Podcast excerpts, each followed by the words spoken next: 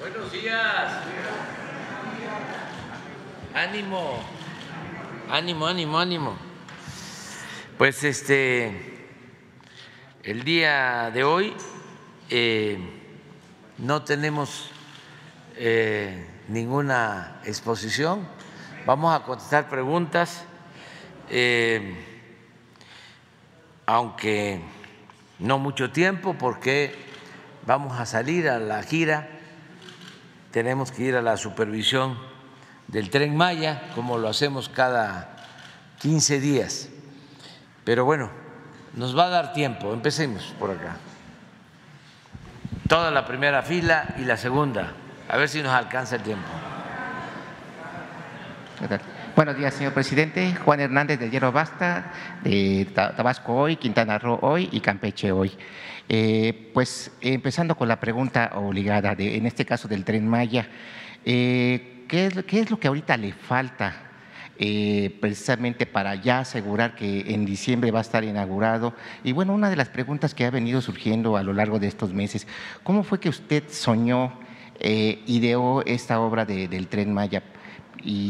Y, a final de cuentas también siempre sale este señalamiento que hacía una senadora del PAN, no la voy a mencionar, pero ¿se le está dando demasiado al sureste? Sería esa mi primera pregunta. Bueno, es una obra muy importante que se concibió desde el gobierno del general Cárdenas, la integración del sureste a través de el ferrocarril. Acuérdense de que el primer tren que hubo de pasajeros fue el de México a Veracruz, el de la Ciudad de México a Veracruz. Ese tren se inició en el gobierno del presidente Juárez y se concluyó en el gobierno del presidente Lerdo. Fue todo un acontecimiento, 600, 700 kilómetros. Ese fue el primer tren, 1873, más o menos. A ver si conseguimos la fecha. Y luego en el gobierno de Porfirio Díaz se hicieron muchas líneas, se comunicó por ferrocarril todo el país, más de 20 mil kilómetros de líneas férreas construyó Porfirio Díaz, claro, en 34 años, incluyendo los cuatro de su compadre. 73, sí. No me afectó mucho el post-COVID. Este,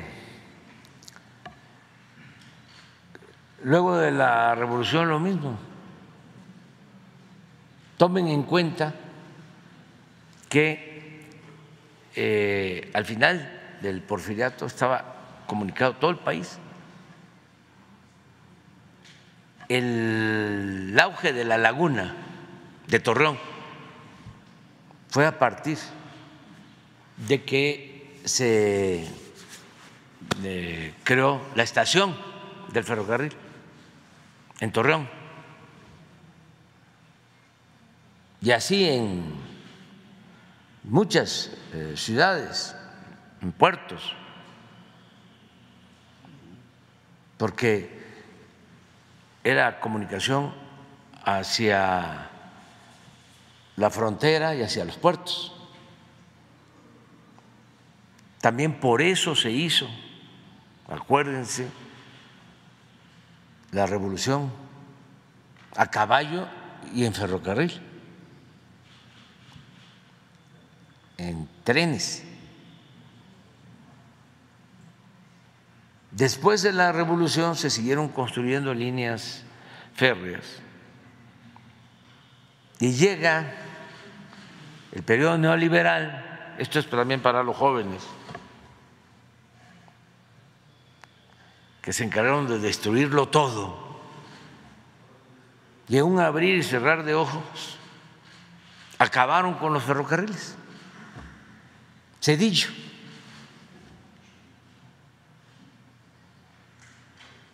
Se eh, cancelaron todos los trenes de pasajeros del país.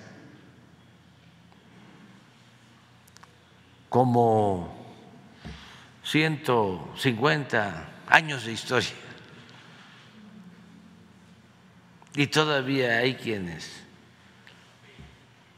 aplauden a Cedillo y a los tecnócratas y quisieran que regresaran.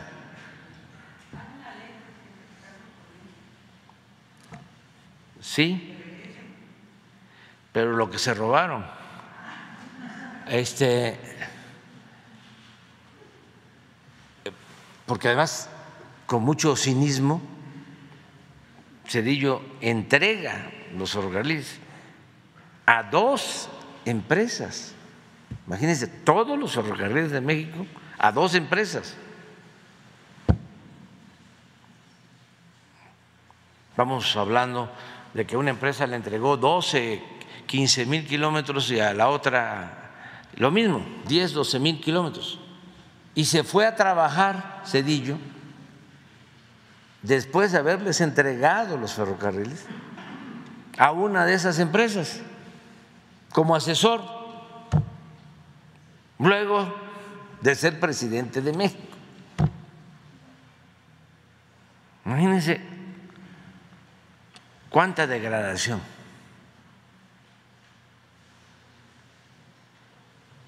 Todo eso se vivió.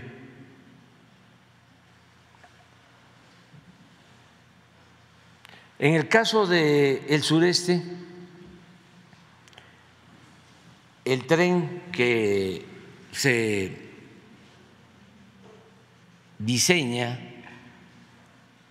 de Veracruz hacia Yucatán, aunque había trenes de vías de angostas, en todo lo que fue el auge del Enequén. Había un tren, por ejemplo, que podría llamarse el tren de la desdicha o de la muerte, eh, de un puerto que crearon el Porfiriato, Vigía Chico se llama eh,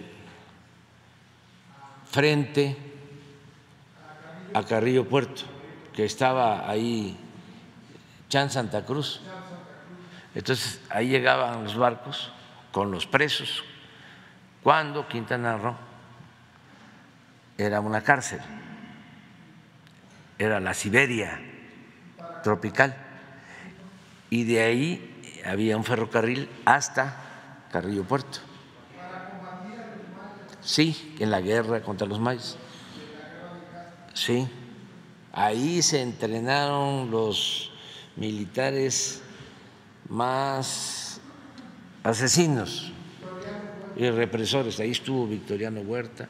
Ahí lo nombraron general, ascendió a general por eh, reprimir y quemar a Cumal, una comunidad que está ahora en la zona turística de Playa del Carmen.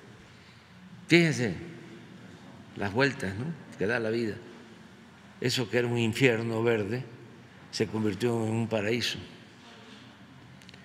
Pero bueno, eh, empezaron a hacer el ferrocarril del sureste y lo inauguró el presidente Miguel Alemán,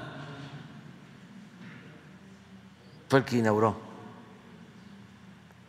hay una crónica muy buena de un periodista y eh,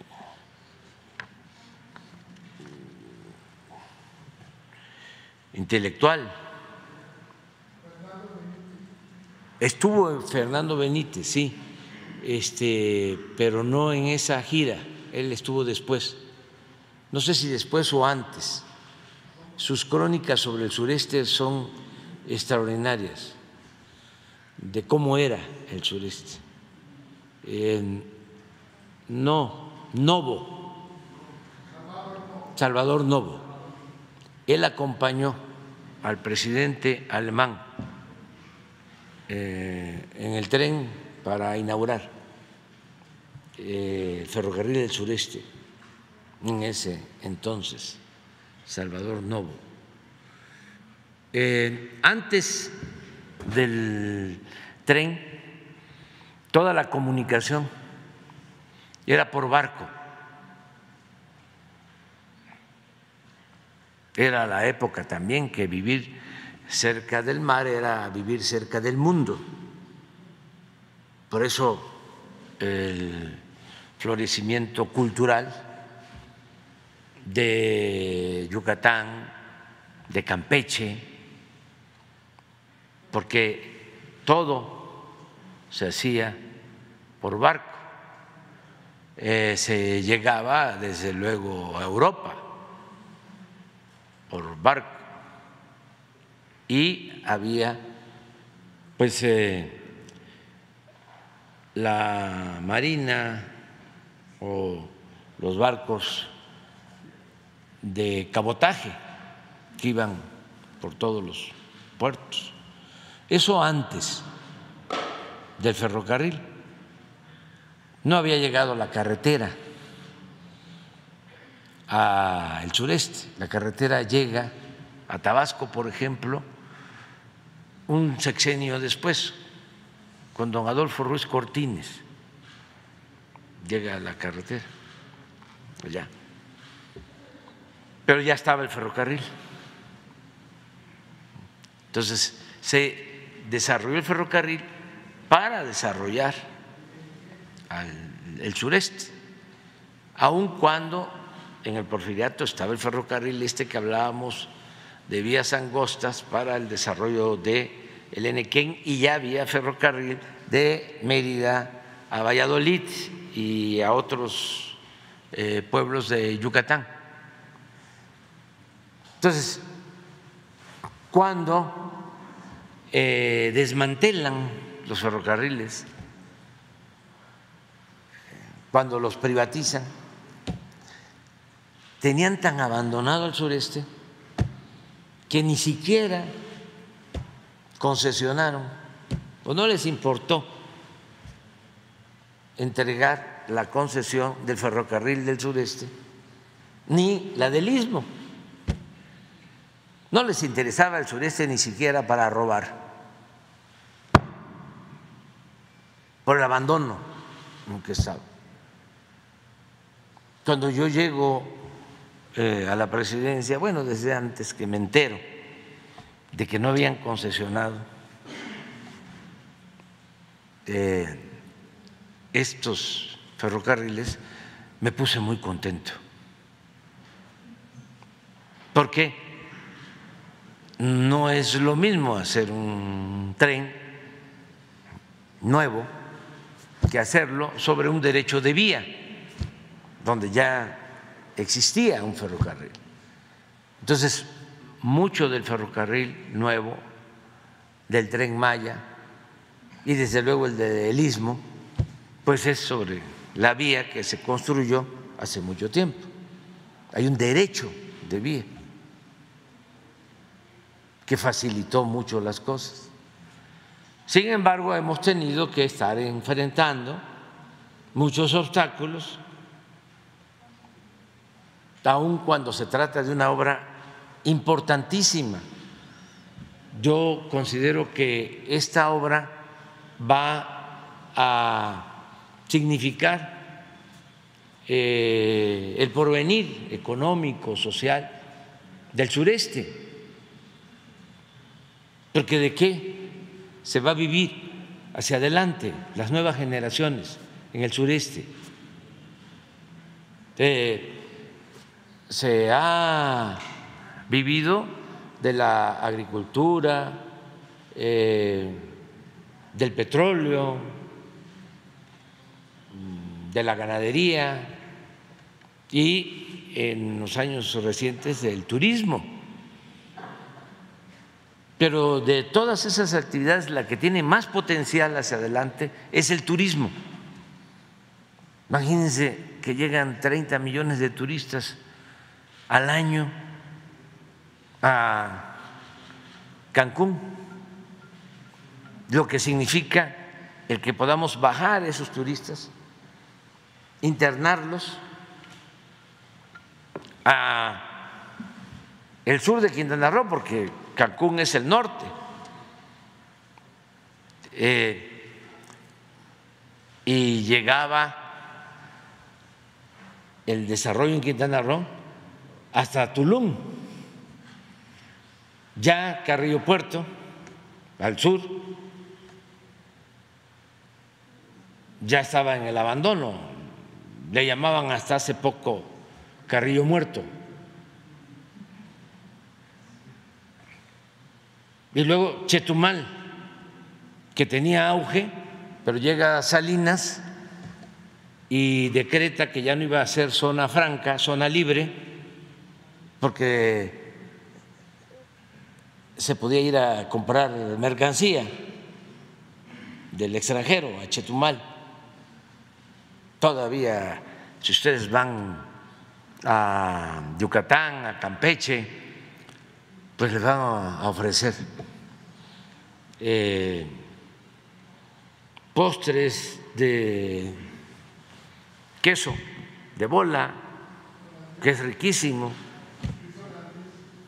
o queso holandés de Chetumal, que este, y electrodomésticos y había comercio.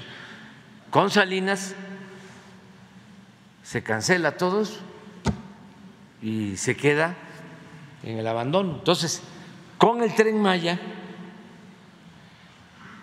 el turista va a poder bajar, va a poder eh, visitar el sur de Quintana Roo, Campeche, que es bellísima en la parte vinculada, bueno, todo Campeche, a Guatemala, lo que hemos visto aquí de Calakmul, que eh, es donde eh, floreció con esplendor cultural, artístico, la gran cultura maya cuando no habían esos límites que hay ahora entre Guatemala y México. Es todo un territorio. Entonces, ahí hay mucha cultura, mucho arte, y eso no se conoce. Ah, y selva, y fauna nativa. Entonces, y luego bajar y llegar a Palenque, que es como el joyal de América. Y poder eh, bajar de Cancún en tren a Mérida, de Mérida a Campeche, o sea, por el Golfo, por el Caribe, por la selva. Entonces, ¿cuál es la idea? Comunicar las antiguas ciudades mayas, comunicar el sureste, fomentar el turismo. Es futuro para toda la región. Bueno, pues esto lo hemos estado haciendo eh, con mucho esfuerzo y enfrentando a gente irresponsable, sectaria, mafiosa, que no quisieran que se hiciera nada, que nada más piensan en ellos, muy egoístas soberbios, corruptos. Por eso ayer se tomó la decisión de enviar un decreto para que toda esta región se convierta en una región, sobre todo los ferrocarriles, los puertos, aeropuertos, en una zona de seguridad nacional y de interés público. ¿Por qué? Dicen, es que no quiere el presidente que se sepa cuánto se está invirtiendo en el tren Maya. ¿Por qué este, hay negocios o hay corrupción. No, no somos iguales. Nosotros no somos corruptos. Yo lo que estimo más importante en mi vida es la honestidad. Además, engañan a la gente porque son personas inmorales, sin escrúpulos. El que se reserve una obra de estas como de seguridad nacional o de interés público no significa que no se va a informar.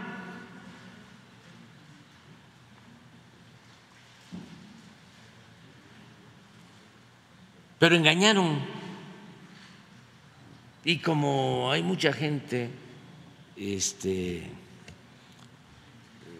que tiene ganas que les digan mentiras acerca de nosotros, que les digan algo en contra de nosotros, aunque sean mentiras. Tú miénteme, que me gusta, si se trata de Andrés Manuel o de AMLO o del PG. Creo todo lo que me digas. Entonces, no hay eh, ninguna disposición legal para negar información.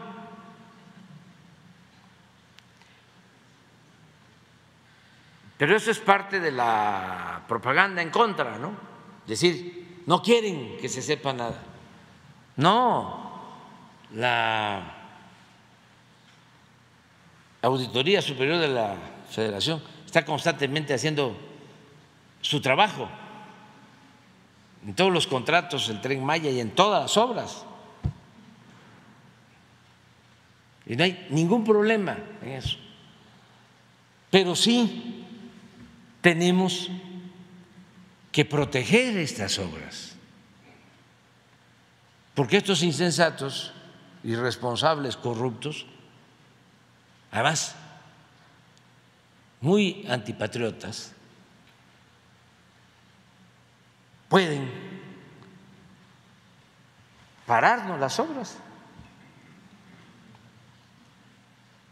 Como ha sido su intención, no estoy inventando nada, no estoy hablando al tanteo. Y tenemos que proteger, blindar estas obras de seguridad nacional y de interés público. Imagínense los beneficios para la gente del sureste, cancelados nada más por el capricho de estos fifís corruptos.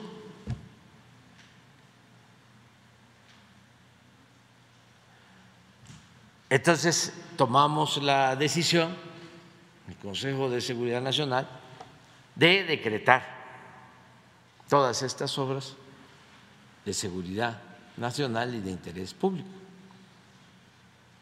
Y eso fue lo que se hizo ayer. ¿Y por qué nos preocupa? ¿Y por qué si se tomó la decisión de convertir estas obras en eh, acciones de seguridad nacional,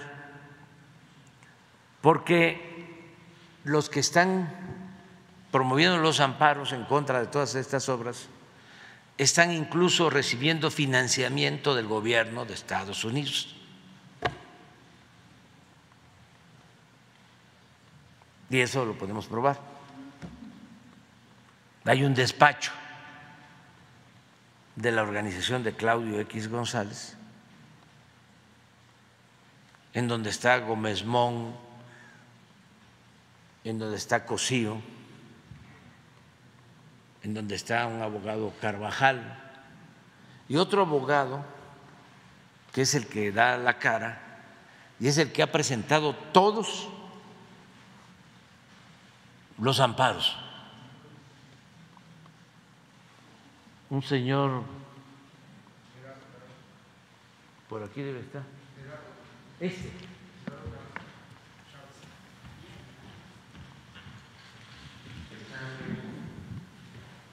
Y todos ellos forman parte de esta organización que recibe dinero del gobierno de Estados Unidos.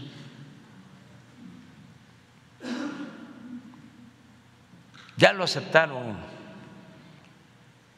en la agencia del gobierno de Estados Unidos. Nada más que le siguen dando.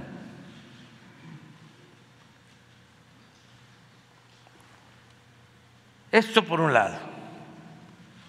Pero por otro lado, imagínense el Poder Judicial y en particular la Suprema Corte, que está completamente en contra de nosotros y de la transformación del país que forma parte también del mismo grupo conservador y corrupto, al grado que ayer me llegó una información acerca de que la presidenta de la Suprema Corte no es eso de...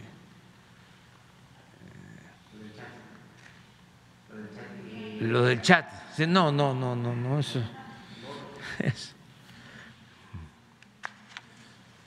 No, no, otra cosa que me preocupó más, no me preocupó, sino que este, pues me tiene que este, tener eh, atento y que además le tengo que informar a la gente, porque los medios de información están también completamente amafiados. Repito, no informan, manipulan. Es todo un poder mediático. como sus jefes saqueaban, robaban, humillaban a la mayoría del pueblo, sobre todo a los pobres de México, ahora están en una campaña en contra nuestra, todos. Les decía yo ayer que pues siempre los hemos padecido, pero ahora están como nunca. A lo mejor tiene que ver con las elecciones también en puerta, que no puedo hablar de eso. Pero todos, en coro, Ciro, López Dóriga, Zuckerman, Lore de Mola, Ricardo Rocha, todos, todos, todos, todos, todos. en contra. Ya eh, la cadena esta de radio que antes, pues ahí este, tenía un poquito más de, de equilibrio, o había un equilibrio desequilibrado, pero había equilibrio. ¿Cómo se llama? Fórmula, todos ahí. Proceso. Qué barbaridad. Qué pena ajena. Carmen Aristegui. Todos, todos, todos, todos, todos, todos. Lamentable, bueno.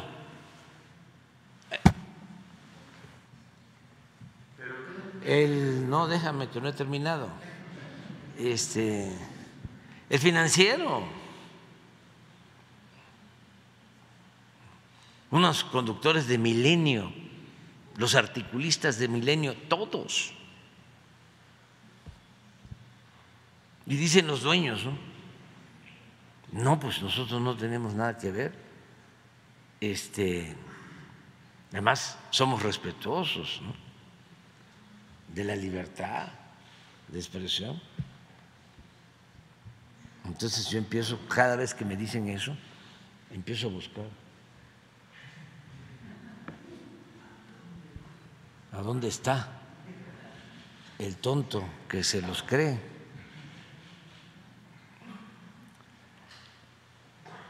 Cuando se quería quedar en la presidencia Manuel González, ya le había gustado y nada más estaba ahí para cuidarle el espacio, el cargo a su compadre, pero le gustó y pensó que él podía quedarse.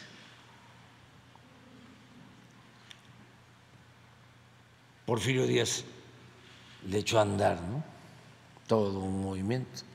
En aquel entonces se le ocurrió a Manuel González cambiar la moneda en vez de que fuese moneda de plata, que fuese de níquel y se creó un gran movimiento en contra de Manuel González, del compadre.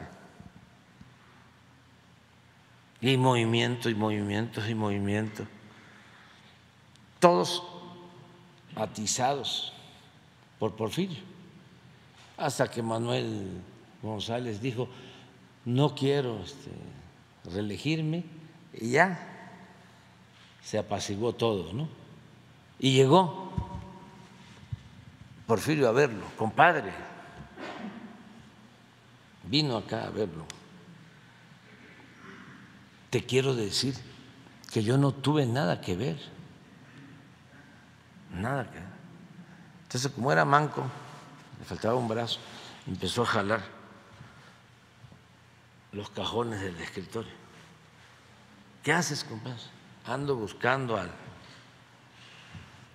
tonto que te lo crea. Este, pero así dicen, no tenemos nada que ver. La nota es la nota. Eh, entonces, todos sumados, todos sumados. Eh, eh, ahora los héroes, ¿no? Las niñas y los niños héroes son los de la corte.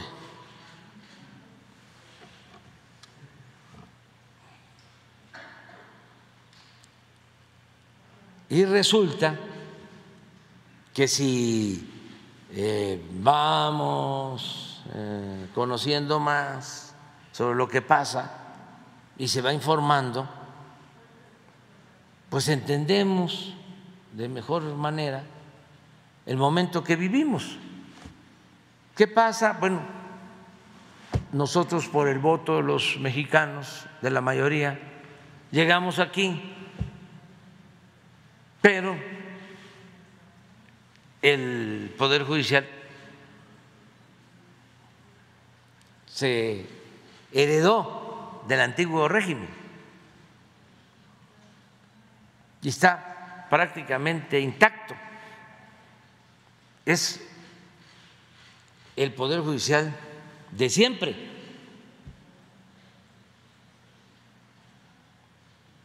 que hay que eh, renovarlo. Entonces, ¿cómo obedece a los intereses del antiguo régimen? Es un poder para proteger privilegios de una minoría, no para defender al pueblo.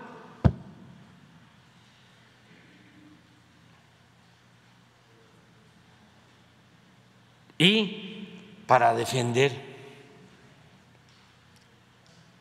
a delincuentes de cuello blanco y de la delincuencia organizada. Entonces, ¿cuándo van ellos a resolver de conformidad con la ley con apego al Estado de Derecho, sí forman parte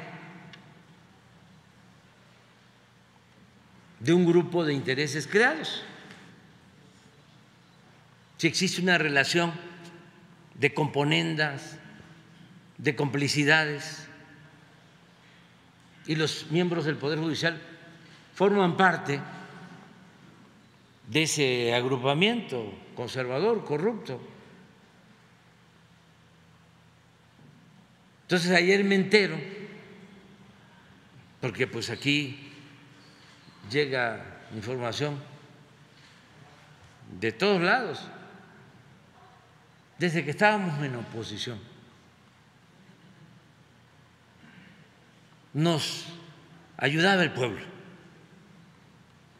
choferes, meseros, la gente de la calle, familiares de los mismos eh, adversarios nuestros, nos daban información. Yo me enteré de que venía el golpe cuando lo de Ahumada y el dinero que le entregaron a Bejarano, eh, antes, porque llegó Diego Fernández Ceballos a un hotel cantoneándose. Eh, creo que al presidente Chapultepec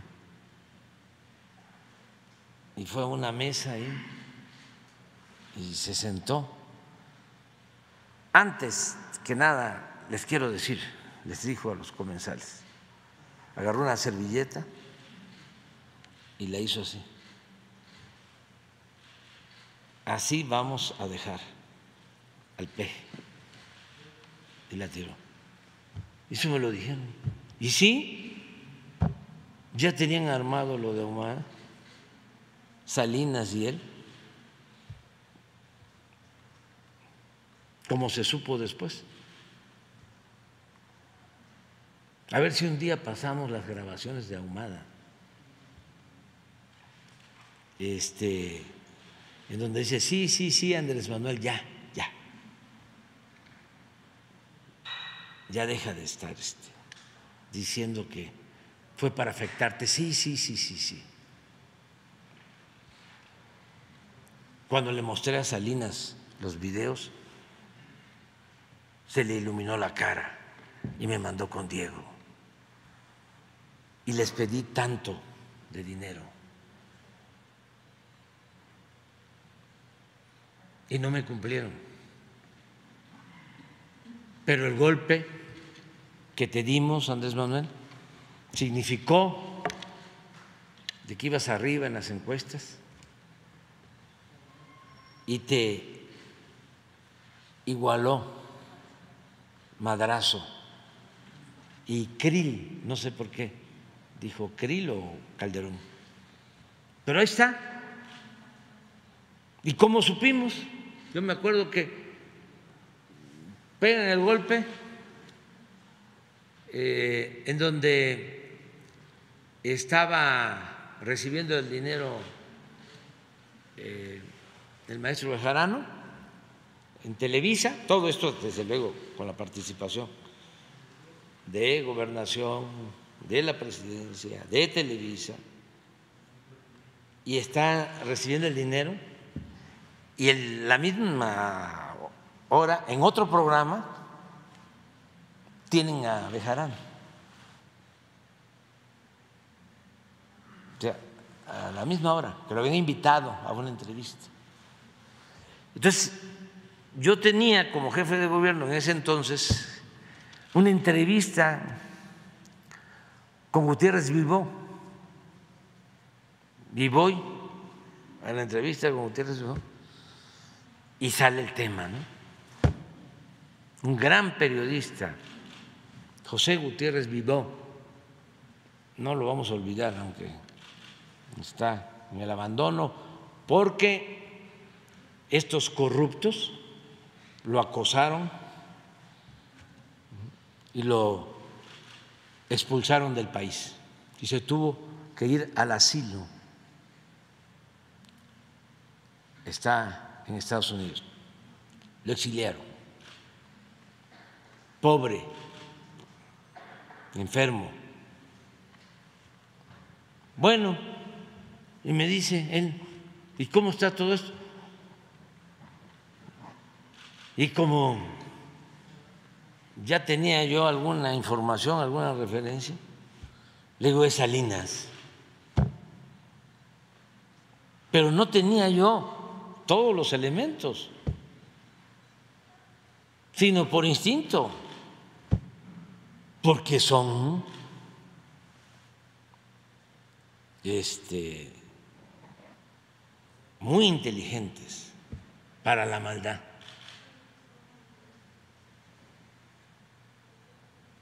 Pero bueno, desde siempre la gente nos informa, por eso yo digo, ¿para qué queremos espionaje si tenemos inteligencia? Millones de mexicanos que apoyan, que respaldan esta transformación. Entonces, ayer vinieron, me entregaron de la oficialidad de parte de este, Atención Ciudadana que querían entregarme unos papeles de aquí de mis vecinos, de la corte. Y lo que me trajeron muestra, resulta que la presidenta de la corte contrató a la que era directora de recursos materiales cuando García Luna.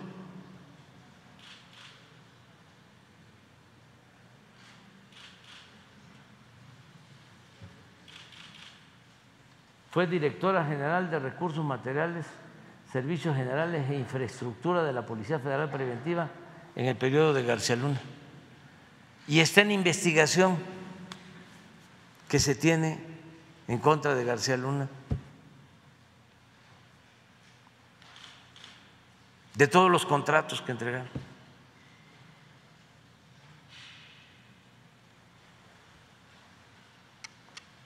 Firmó contratos relacionados con la adquisición, mantenimiento, prestación de servicios e infraestructura de la Policía Federal Preventiva con empresas que se encuentran en investigación por parte de la Unidad de Inteligencia Financiera y la Fiscalía General de la República.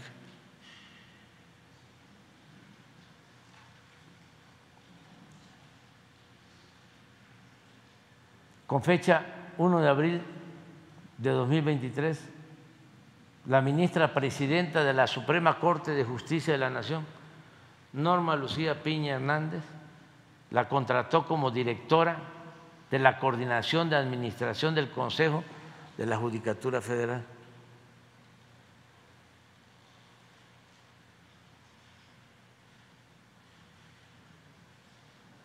Entonces, ¿cómo no vamos a blindar los trenes y los puertos?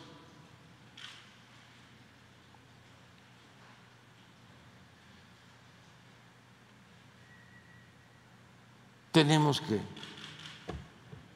poner por delante el interés general. Y ese es mi trabajo. Y ofrezco disculpa por las molestias que causa.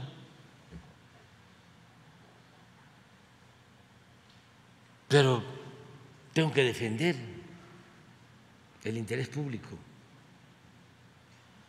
No puede estar el interés personal, por legítimo que sea, por encima del interés público.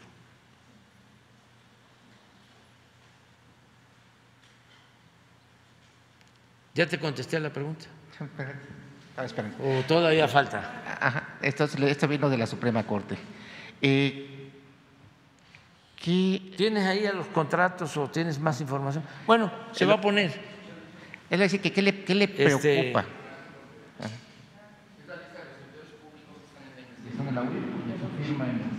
contratos de García Luna. ¿Cuál es la firma de la señora?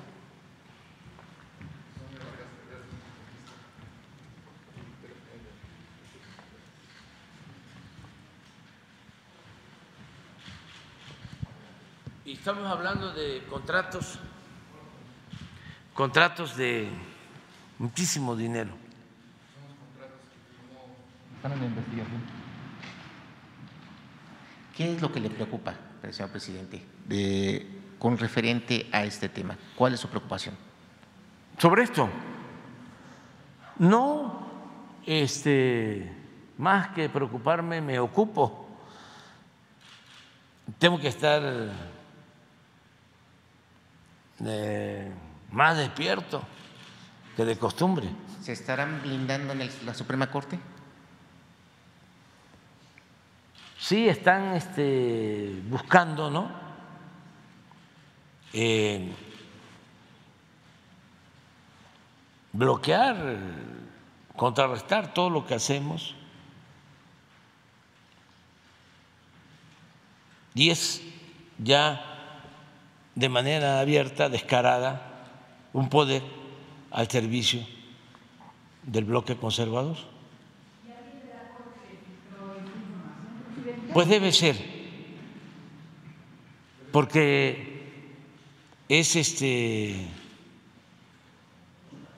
información, yo creo que hasta el cuadrito este me lo mandaron, no, este no, el otro, el otro, de la firma. Nada más crucé esto porque sí necesitaba yo saber el del, pon la araña, e, esa. Esa sí es de, ¿se acuerdan que vino aquí Pablo Gómez? A detallar todo este. Sería bueno, ¿verdad? Sí. El lunes que venga,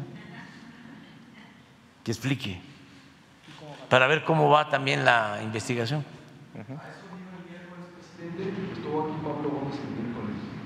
No, no, no, no, no, ni siquiera le hablé ayer porque lo que este, le pedí fue que este,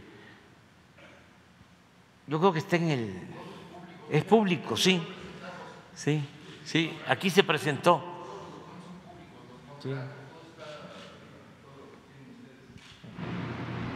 A ver, ahora sí pon los contratos.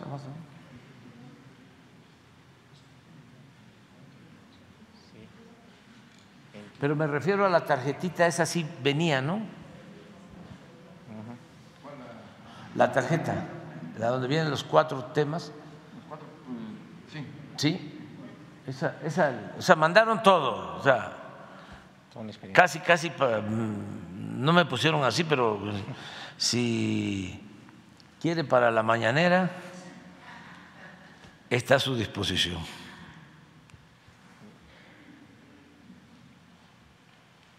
Que también me ayudan en eso, porque mm, mandan un archivo y como un compañero que había aquí que, bueno, venía con nosotros, tardó mucho tiempo con nosotros, trabajando, en la lucha, la lucha, la lucha, lucha. Y le decían, este, le decían su nombre, oye, no vamos al, vamos al cine. Y decía, ¿y a qué hora?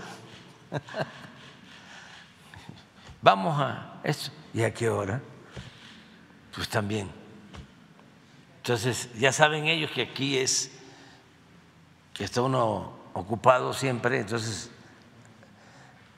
ayudan, pues.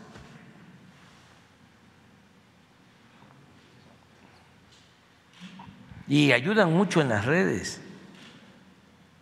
Mucho, mucho, mucho, mucho. Porque este investigan. Antes era más difícil este, saber. Pero ahora, y no es por transparencia, ¿eh? esos este, lo que hacen es tapar. Su papel es de tapaderas de la corrupción. La transparencia se da porque Ahora la gente está muy avispada, muy informada, muy consciente, nos ayuda mucho.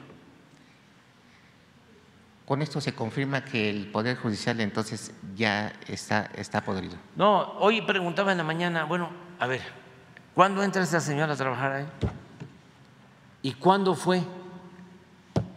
que un juez, un magistrado de la Corte descongela las cuentas de la esposa de García Luna. Pues coincide, ya estaba esta señora ahí. Digo, no estoy este, asegurándolo, pero a ver, a ver, este, ¿cuándo entró y cuándo toman la decisión de descongelar las cuentas?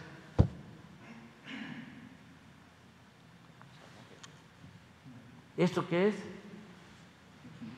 Este es informe, este es del INAI, este es donde sale su nombre que fue contratado en la Judicatura, el Consejo de la Judicatura, el primero de enero de este año.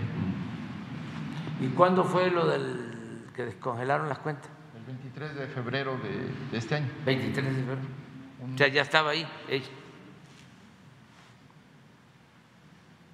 Es una hipótesis de que. Sí. Bueno, vamos adelante. Presidente, buen día. Carlos Guzmán de Cuatro Media Telecomunicaciones Veracruz. Pues retomando este tema de la Corte, el día de ayer por aquí el compañero pues le comentaba justamente lo del tema de los chats. Ayer no era cierto lo del chat entre la eh, ministra Norma Piña y el, eh, senador Armenta. Usted conoce muy bien al senador Armenta. Eh, ayer dijo que no quería opinar del tema, pero sin embargo después se confirma de que esta conversación por redes sociales fue cierta. El, eh, senador Armenta por la tarde, eh, mediante un comunicado a medios que cubrimos el Senado de la República, menciona que está contemplando la vía penal eh, en contra de la ministra Piña. Uno es preguntarle su opinión al respecto del tema. no es tan común que se dé a conocer una conversación que por teléfonos institucionales se hace entre funcionarios. Dos, el tema, pues obviamente, de las amenazas que dice el senador Armenta ya no son supuestas, ahora ya están en, las conversaciones escritas. Y tres, es eh, preguntarle justamente eh, su opinión del tema respecto a si usted ha sufrido algún tipo de amenazas de este tipo, eh, como la del senador Armenta, por principio de cuentas. Bueno, mire, yo le aconsejaría, con todo respeto, ¿no? al senador Armenta que no presentara ninguna denuncia, porque va a convertir en mártir. Si ya para todo el bloque conservador y sectores muy desinformados, manipulados de la clase media, es una heroína la presidenta de, de la Corte. Y todos los eh, que cometen ilícitos o están siendo investigados por corrupción se sienten perseguidos. Mi opinión es que no proceda. Claro, él tiene eh, otro criterio y yo lo respeto, pero en mi caso, imagínense que yo esté presentando denuncia, no terminaría, no trabajaría, porque pues es diario, ¿no? que tendría yo que los que me amenazan, que me insultan en los que me calumnian en las redes. No, no, no, no, no. Lo mejor es que haya debate, que no había antes. la plaza pública. Eso es lo mejor. Y entonces el Tribunal Popular es el que pone a cada quien en su sitio. Y eso ayuda más a la democracia.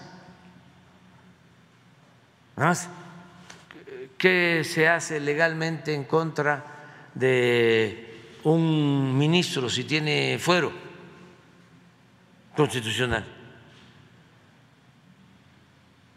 Pues se tiene que ir al Congreso y se tiene que tener eh, mayoría calificada.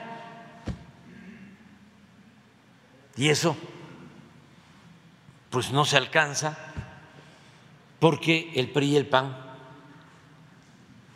bloquean cualquier acción de ese tipo. porque forman parte de la misma Macoya, están amacollados.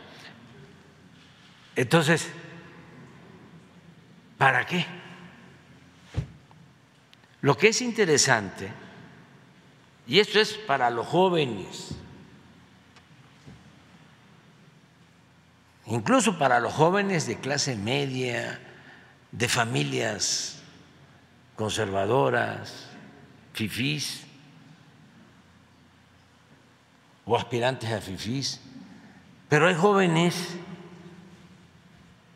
que por su rebeldía implícita, porque ser joven y no ser revolucionario es una contradicción, hasta biológica,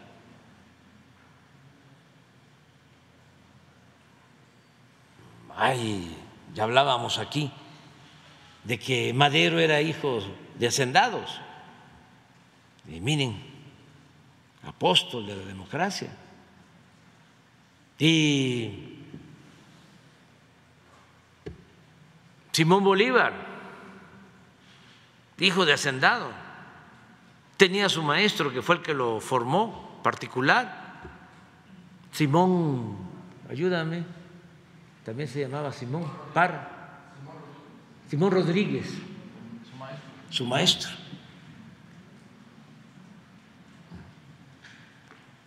Hay el caso de Pragedis Guerrero, magonista. Era hijo de hacendados de Guanajuato, mm, muy conservadores sus padres. Bueno, lo desconocieron como sucedió con algunos familiares de Felipe Carrillo Puerto, que se vincularon, sobre todo mujeres de la familia, con los de la casta divina de Yucatán y empezaron a negar a Felipe Carrillo Puerto, que era su familia, cuando era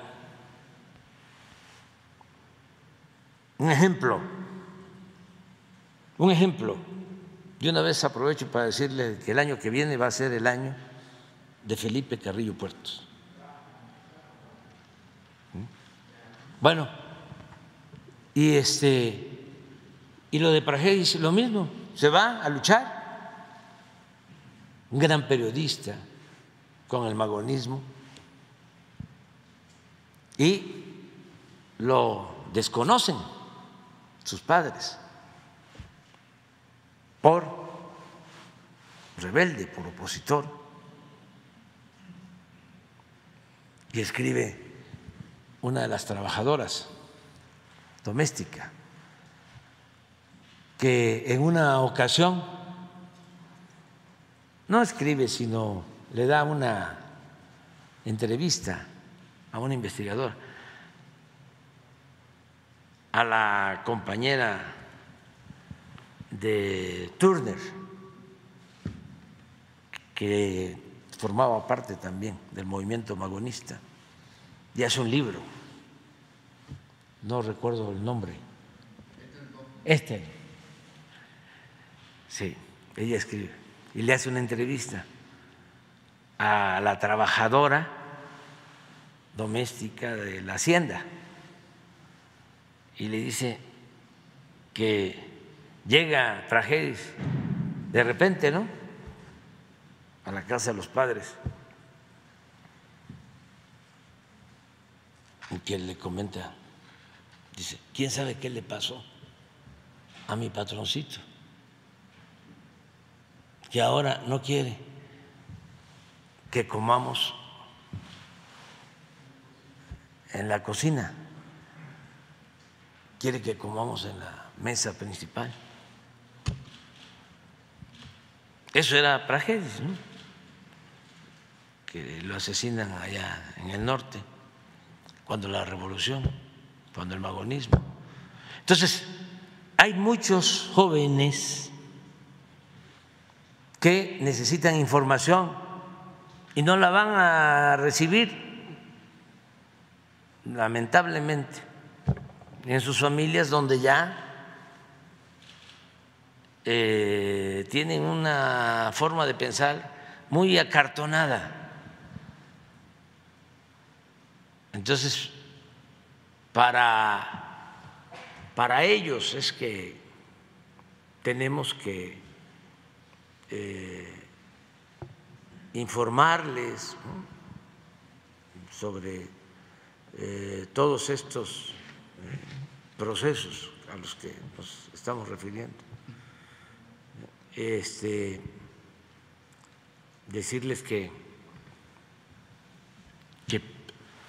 estén atentos, muy, muy pendientes. ¿no? Y otro tema, bueno, una eh, cuestión que salió aquí con, cuando vino Laura Velázquez, la secretaria de Protección Civil, fue un sistema que se iba a echar a andar en marzo, que se llama Cell Broadcast.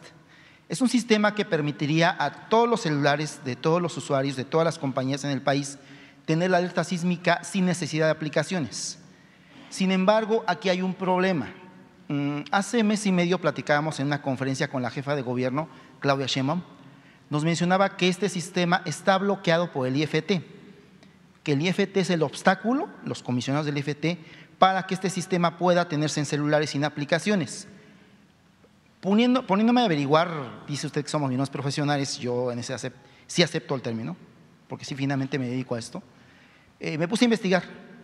Curiosamente, hay cinco aplicaciones en México, entre ellas una que se llama Sky Alert, que se piratean los datos del CIRES. Usted conoce el CIRES fue cuando fue jefe de gobierno. Estas aplicaciones lo que hacen es vender los datos que se obtienen de la, alerta sísmica. Esto puede ser peligroso porque, porque averiguando ni Sky Alert ni cuatro aplicaciones restantes que pueden estar ahí en el teléfono, usted las puede buscar, no tienen ni siquiera un solo sensor. Ayer hubo una eh, conferencia de medios con la jefa de gobierno, estuvieron todos los expertos, el director sismológico, el de Senapred, eh, el del CIRES, estuvieron todos. Pero el problema sigue, presidente. Aquí nos acordamos de los sismos cada que hay un microsismo en la Ciudad de México, lo que pasó en San Luis Potosí el día de antier, lo que pasó, si no mal recuerdo, también hubo otro sismo en Guatemala que afectó a Chiapas, pero estamos desprotegidos en este tema, siendo que la tecnología ahí está. Y por una complicidad presunta entre los dueños de esas aplicaciones y la gente del IFT, no se ha podido tener este sistema. Usted también menciona que tiene lo del tema de Internet para todos, la telefonía que se está extendiendo. Este sistema podría permitir por zonas que la, la alerta sísmica suene en una zona específica donde pueda haber afectaciones. Sea Oaxaca el sismo de 5.5 que pueda afectar, suena ahí. Sea Ciudad de México un sismo de mayor magnitud, pero nada más en esa zona. Y también este sistema del CERBROSCAT, que ya se tiene en 15 países, entre ellos Israel, puede alertar, usted seguramente lo sabe, aparte de sismos, puede alertar de sequías, de huracanes, incluso puede alertar incluso de tsunamis, con un sistema diferente, de, un sonido diferente. Este es como, como lo que se tiene en Estados Unidos, eh, si no me recuerdo se llama NOAA, son unos radiecitos que se tienen, que aquí en las escuelas se instalaron. Sin embargo, eh, la eh, petición es esta, la mm, cuestión es esta, es si usted puede averiguar con con la directora de Protección Civil, pedirle una auditoría a esas aplicaciones que están lucrando con la información que es vital para los mexicanos y de que ya no se haga esto y que finalmente este sistema del self broadcast se ponga a trabajar. Es algo que sin duda alguna, usted en el 85 se acuerda, en un minuto oficialmente hubo 4 mil muertos, extraoficialmente hubo casi 80 mil en un solo minuto. Sí, ojalá y podría tocar este, este tema, podría averiguarlo. Y otro, el día de ayer la compañera de proceso le eh, tomaba el tema de una chica, que está, que una chica oaxaqueña que vive en esa, que, que está presa por, eh, por matar a su agresor. Esta chica ya tiene una, sentencia. Eh, el tema sería ver si se puede revisar mediante el mecanismo que usted decretó de que se le pueda, usted le pueda dar un indulto a esta chica. Esta chica pudiese ser una víctima de feminicidio. Mató a su agresor en, legítima defensa. Esos serían los dos temas, presidente. Muchas gracias. Sí. Mira, acerca del primero, este, ayer eh, me enteré de la conferencia de la jefa de gobierno y ella hablaba de que conoce sobre el tema porque en efecto ella eh, participó cuando se creó el sistema para fortalecer mm, toda la red, sí. Entonces, si te parece, le voy a pedir a la directora de Protección Civil y le voy a pedir también a la jefa de gobierno para buscar una opción, una alternativa, lo que más convenga, pensando siempre en prevenir y desde luego que no hagan negocio, que no lucren con algo que no funciona. Sí, sí, lo voy este, a hacer. Y vamos a buscar la manera de este, ayudar a la joven que estuvo, sí, eh, sí, sí, eh, incluso la justificación del juez es eh, tremenda.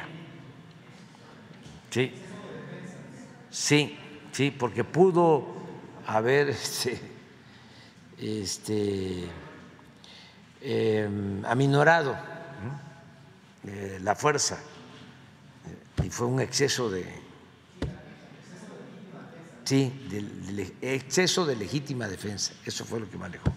Exactamente. Lo estamos ya viendo nosotros y este y si procede, me refiero a que se pueda aplicar el indulto, pues si hay sentencia se nos va a facilitar y lo vamos a hacer. Sí, lo vamos a hacer. Lo vamos a hacer. Este, también aquí aprovecho porque el viernes fui, no, el sábado, eh, no, el anterior, el sábado anterior estuve en Matamoros y eh, una mamá desesperada me pidió que eh, le ayudara porque había desaparecido su, su hija de 16 años y se hizo una investigación de inmediato. Ayudó el gobernador, él se hizo cargo y también nosotros participamos y ya se encontró a la muchacha. También esto es una muy buena noticia. ¿No tienes eh, la nota de hoy? Sí. Hay una diferencia familiar.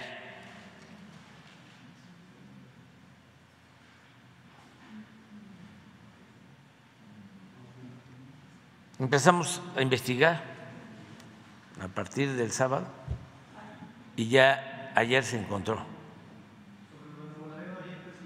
Este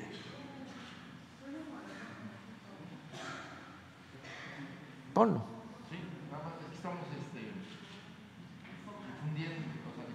la cara de ella. Ah, no. No, no. Este, pero bueno, ya es para informar que ya este, se encontró. Eh, no tengo más información sobre Nuevo Laredo, no se, no, no, no se planteó, eh, eh, tuvimos información nada más hoy de unos vehículos este, blindados pero no en Nuevo Laredo, sino en Matamoros. De estos que usa el ejército de Estados Unidos. ¿Cómo se llama? Homers, de esos.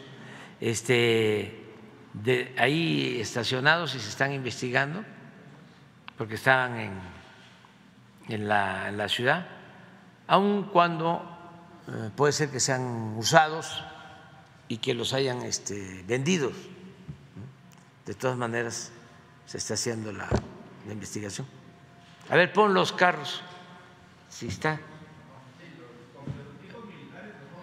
Militares. Ahora los van a ver. ¿Con personal? Pero tú me habías preguntado otra cosa. ¿Por qué este redondeé lo de los jóvenes? Ah,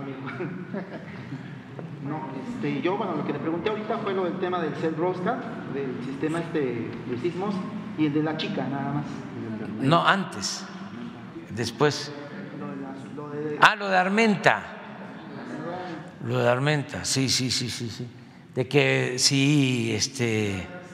tipo de amenaza similar mensajería. Sí, sí, sí, sí, sí, sí. Sí, decirle eso eh, a los a los, a los jóvenes, ¿no? De que este, pues en esta lucha que se tiene eh, hay que resistir. Ah, ya sé, es que me había quedado con eso.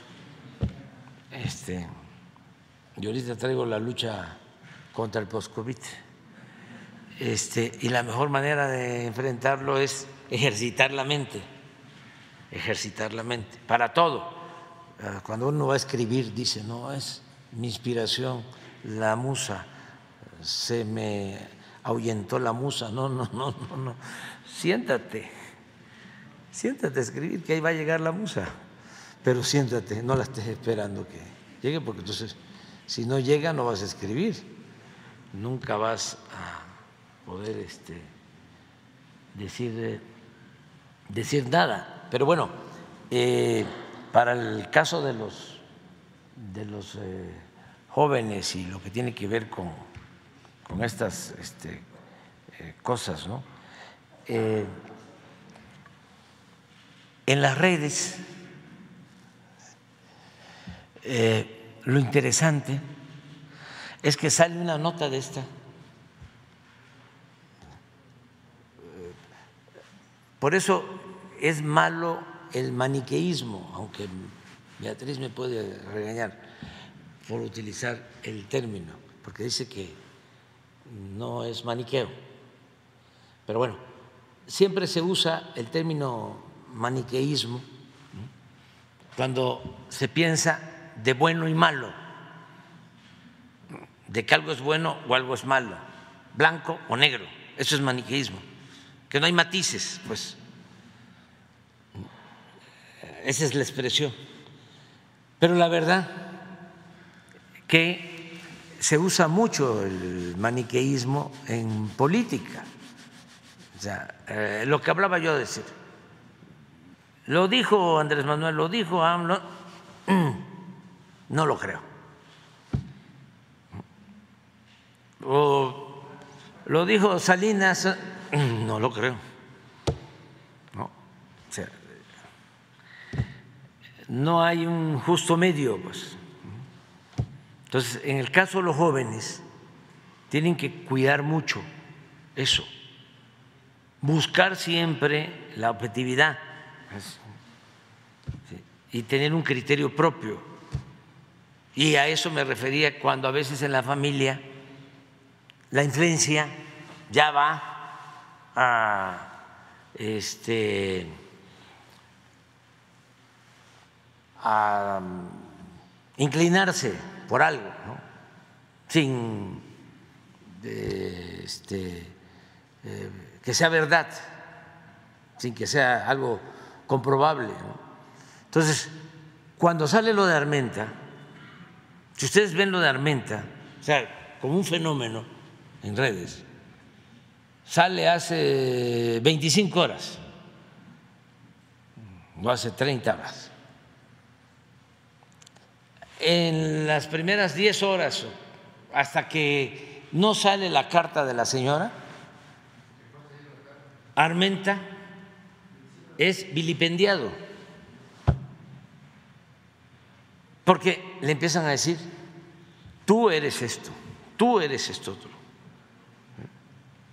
tú estás loco, esto es un montaje.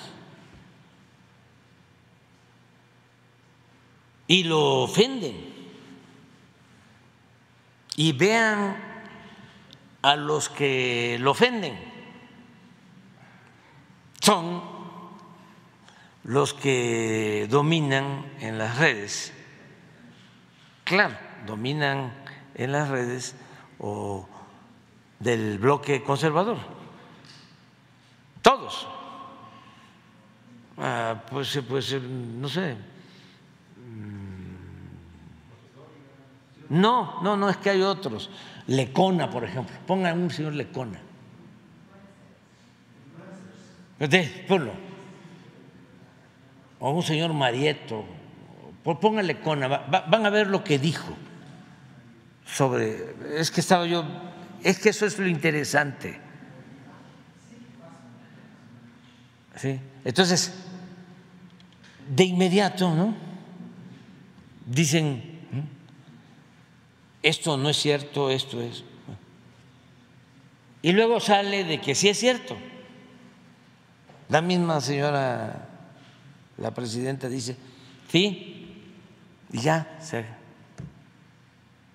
callan, no se este, cuestionan nada, ni ofrecen una disculpa, pues. Ese es el asunto, o sea, eh, eh, al que ya está intoxicado, por,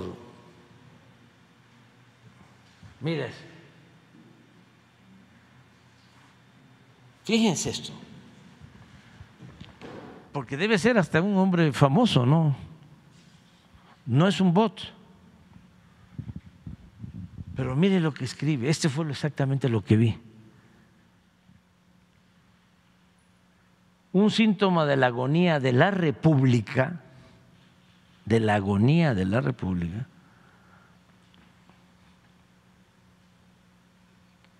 es este imbécil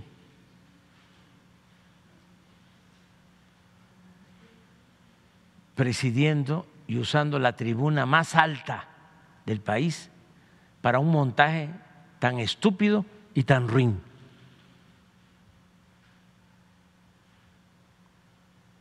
Todos estos criminales enfrentarán algún día la justicia y nunca vamos a olvidar estas cosas.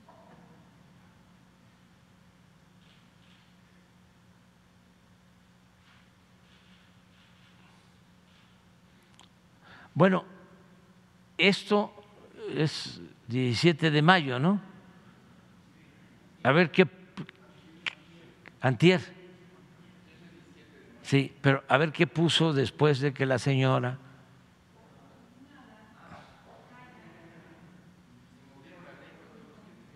Sí, pero esto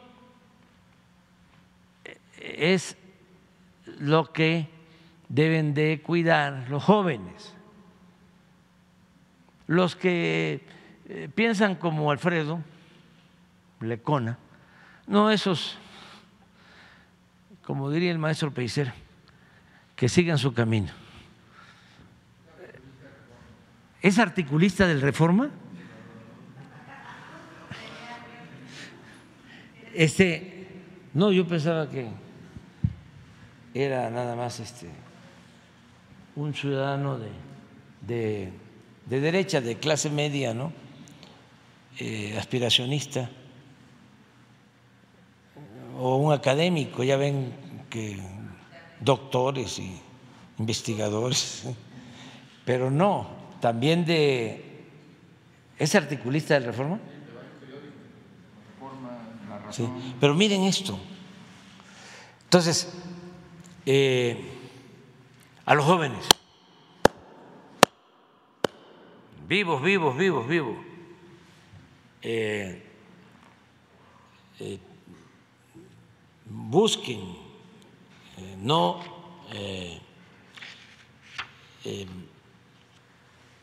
dejarse manipular.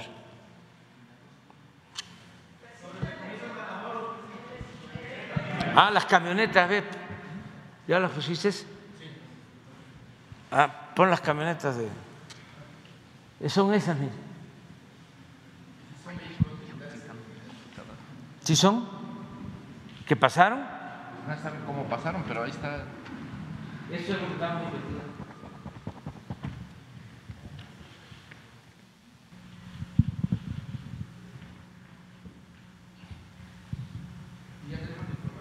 Que sí. Sí son. Sí, pero es que a lo mejor este, son de estos que dan de baja y venden. De todas maneras hay que investigar. Sí, y lo de... Sí.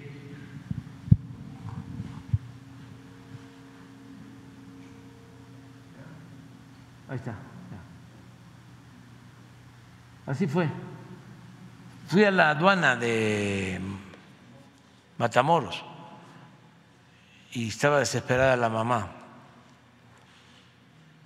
Y ahí este, nos comprometimos a ayudar y se hizo una investigación. Y el señor, al parecer, este, no tuvo nada que ver. La joven fue a pedirle este, que le permitiera eh, protegerse ahí, vivir ahí. Y él le dio este,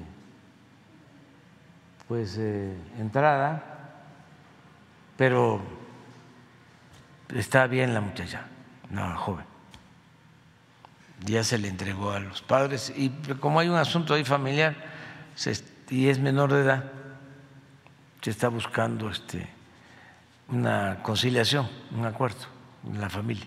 Pero eso es. No, no, este, no se trató hoy, este, pero vamos a, ver si, si se informa más tarde. ¿Sobre qué? invalidado. El decreto que emitió en la tarde Sí, dice que es como para burlar lo que había aprobado la Corte antes, que va a entrar en funciones hasta el lunes, pero que es una manera de burlar justamente lo que había aprobado la Corte. son cosas distintas, aun cuando sí este, es protegernos hasta de la Corte, por lo que estamos viendo, porque no le tenemos confianza a la Corte. Es distinto porque aquello era para la construcción de las obras, como eh, eh, metían y metían amparos para que no avanzáramos. Con ese decreto se podía avanzar. Y así avanzamos. Ahora ya es para que todo sea de seguridad nacional, aun cuando ya prácticamente está por terminarse la obra. Sí, es que este, hay una acción deliberada de mala fe, antipopular, concertada en la cual está coludida, así como lo estoy diciendo, coludida la Corte. Entonces tenemos que buscar de manera legal, porque yo tengo facultad y existe un Consejo de Seguridad Nacional que tiene la facultad para que se emita este decreto.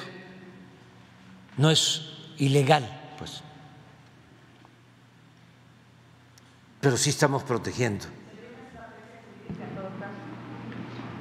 Sí, y de soberanía y política y de bienestar. Y como lo establece o sea, de seguridad nacional y pública. hablan que sería una manera de incurrir en desacato este. No tiene nada que ver, es otra cosa.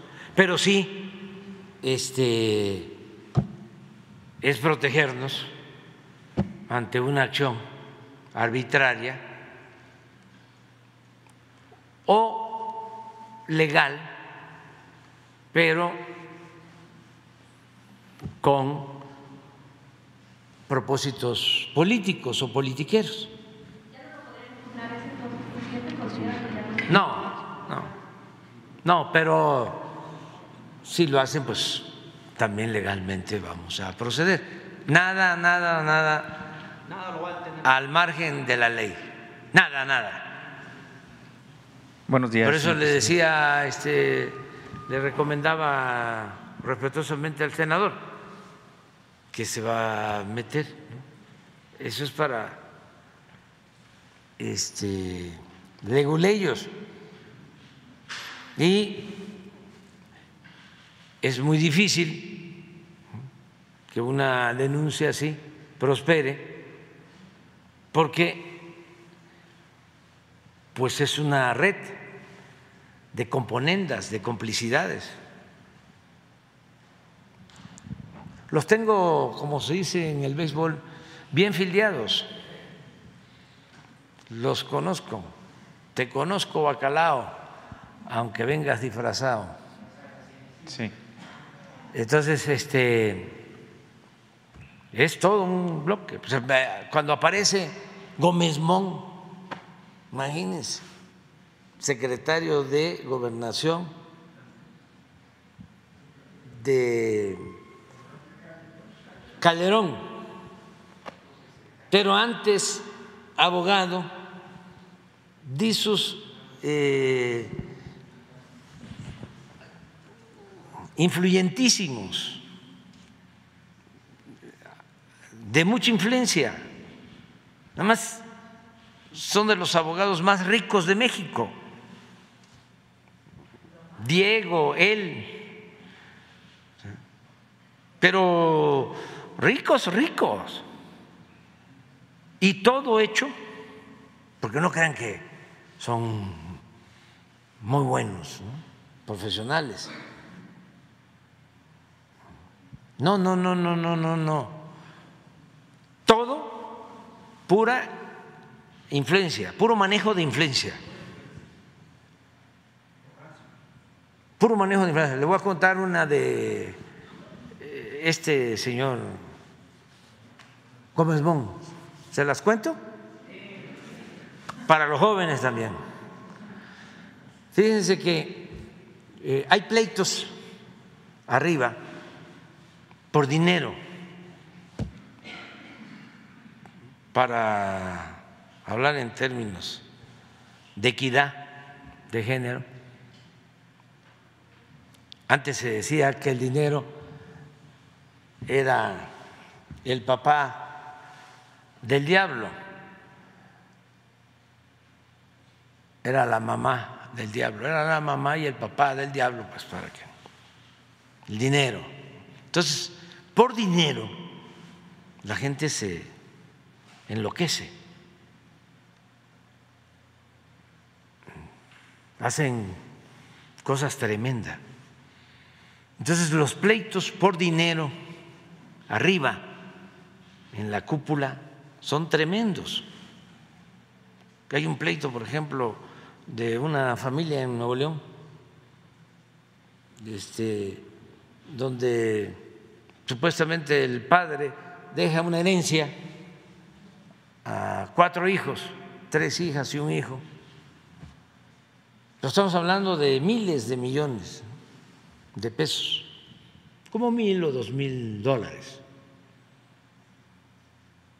Y este, se inconforman porque en el reparto a uno le toca 50% y a los tres restantes el resto. Y que supuestamente así el papá lo decidió. Entonces dice, no, fue muy raro. Fíjense lo que hace el dinero. Todo esto también para los jóvenes. La felicidad no es el dinero, ¿eh? a veces es infelicidad. Eh,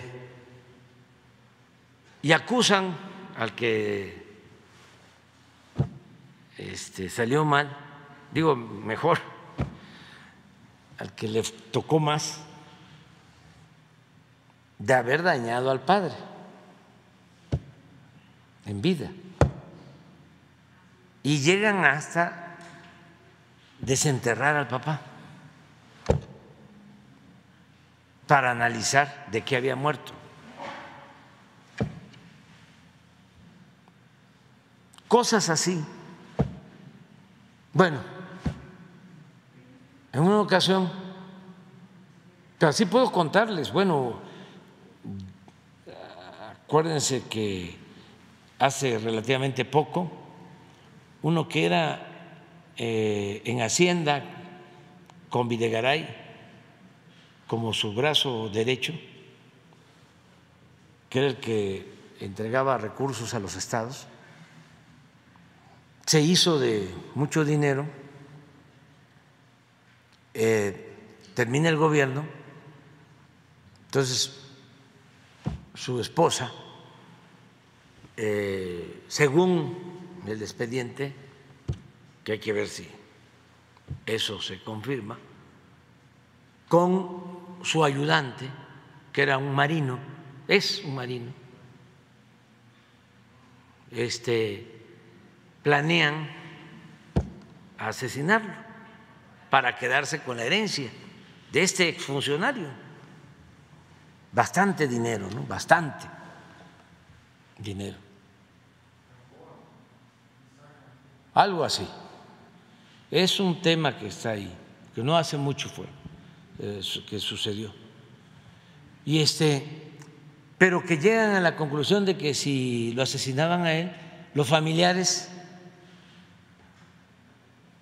del exfuncionario pues iban a, a exigir también parte de la herencia. Entonces, según lo que está en el expediente, planean invitar a todos los familiares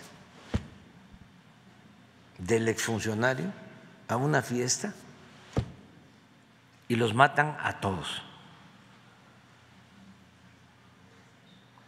para quedarse con la herencia.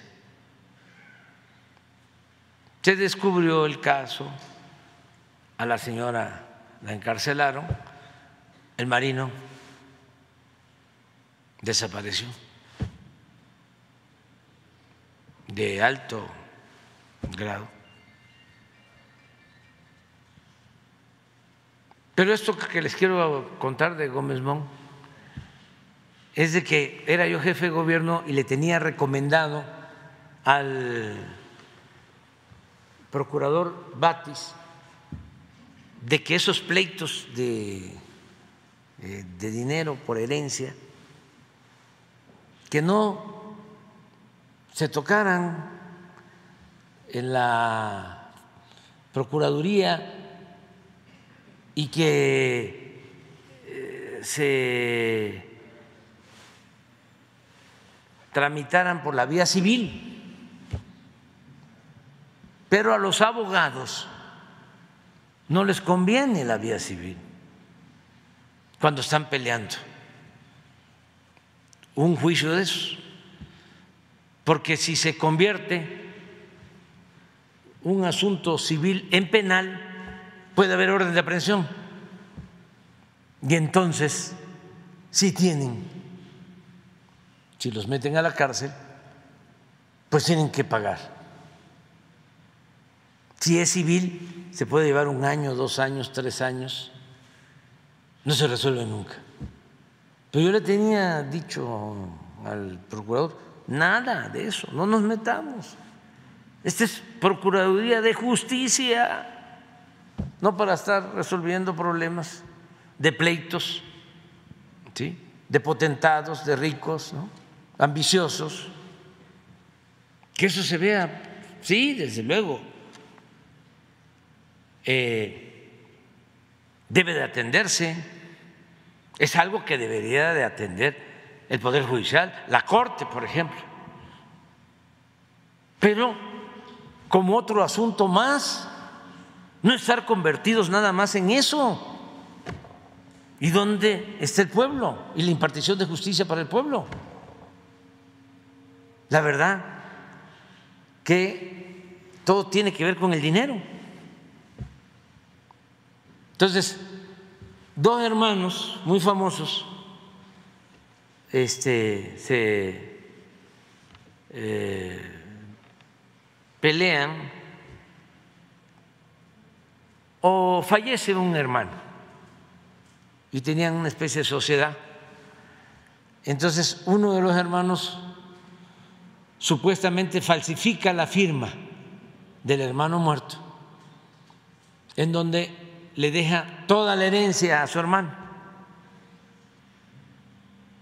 Pero la familia del finado dice, no, se falsificó la firma.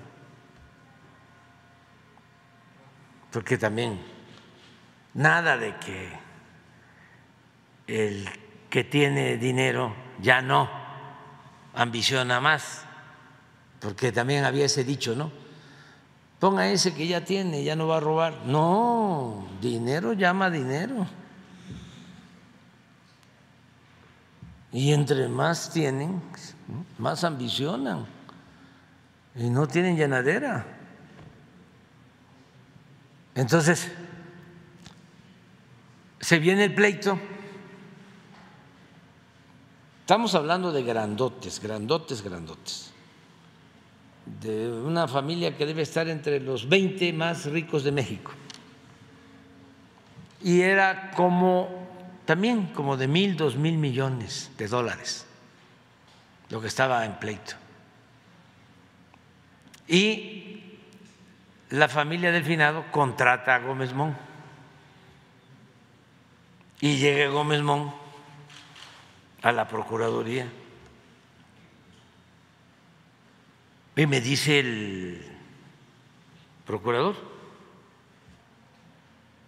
este, el maestro Bati, una gente honesta, íntegra, decente, fíjese que me está pidiendo que yo pase esto a lo penal. Gómez Mon. Le digo, no, no, no, no, no, de ningún motivo. Bueno, no sé cómo le hizo.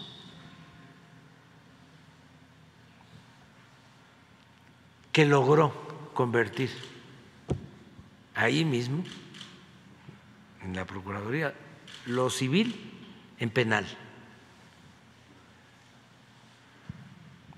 Y tuvo que salir huyendo, fugarse, el hermano que supuestamente había falsificado las firmas, se fue a Europa hasta que llegaron a un acuerdo. Tuvo que devolver creo que mil millones de dólares o dos mil millones de dólares, no sé cuánto, así. Una cantidad que ni podemos nosotros imaginar nunca de cuánto es. Es así como diría Riva Palacio, es así, no entra en un en una maleta. Este,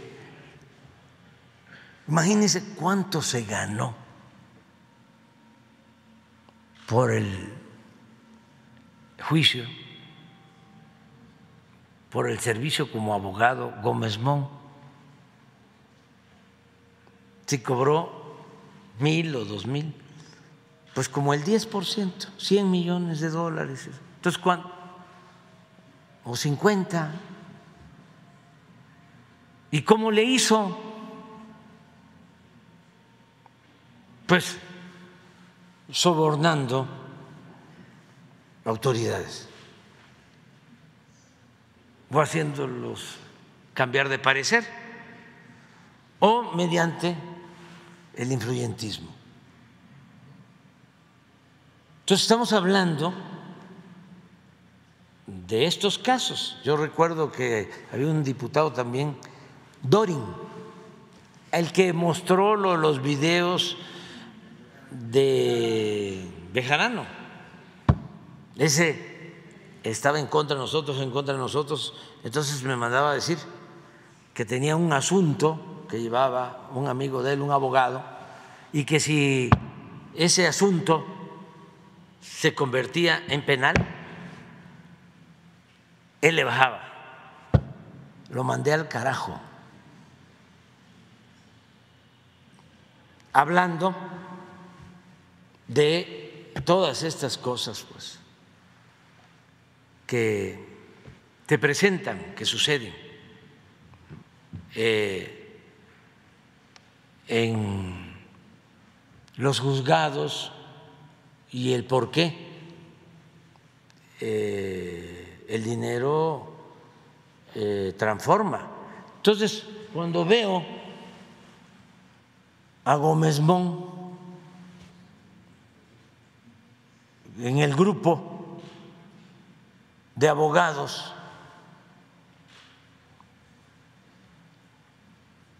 que promueven los amparos en contra del tren Maya,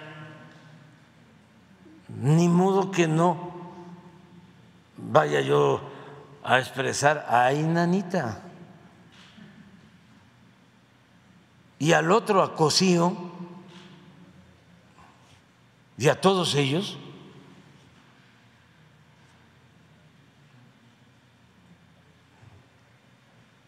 eran los que mandaban, los jefes. Y a todos, todos, todos, todos. Claudio X. Me acuerdo que eh, cuando el 2006 eh, no solo se paró Roberto Hernández a este, reclamarme porque yo denunciaba que no habían pagado impuesto cuando vendieron Banamex, sino uno de los que se paró desde entonces en contra fue Claudio, en Valle de Bravo. Y ya el papá estaba tendido, eh, orquestando el fraude del 2006 para imponer a Calderón. Dicen que en una reunión, ya cuando habían triunfado con el fraude, con el haya sido como haya sido, dijo, nos pasó zumbando la bala. Y llegó a decir el papá que si no se imponían con el fraude, no descartaban la posibilidad de aplicar en México algo parecido a lo que fue el golpe en Chile contra el presidente Allende. Esas son las gentes que ahora se sitúan como paladines de la libertad, del Estado de Derecho, de la justicia, de la honestidad.